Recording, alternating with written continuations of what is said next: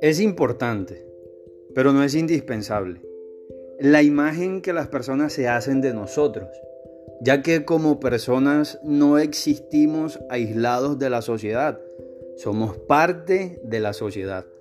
Por eso es que aquello que proyectamos es una imagen para los ojos de quienes nos aprecian. Todos buscamos la aceptación, esto es indiscutible. Y esto es el resultado de ser una especie que sobrevive en sociedad. Sin embargo, al buscar la aceptación a como de lugar, muchas personas terminan degradando su propia imagen. Esto que les diré es muy personal, a manera de reflexión se los diré.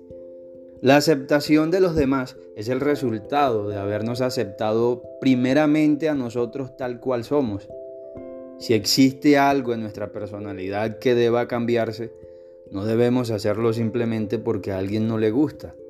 Más bien deberíamos hacerlo si nuestra forma de ser cruza los límites del respeto con las demás personas. Todo lo que tiene vida en sí mismo, todo lo que tiene magia, todo lo que tiene gracia y valor, siempre empieza desde adentro hacia afuera y no de afuera hacia adentro.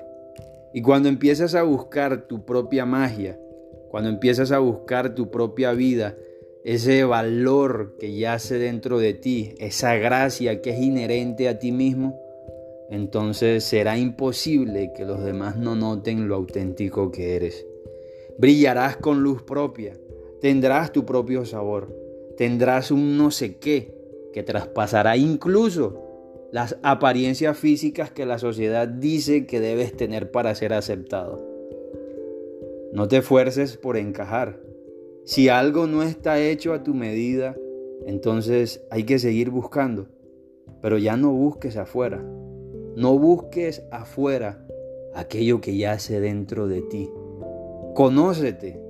Tómate el tiempo de conocerte, de saber quién eres, tus fortalezas, debilidades, todo lo que tú eres.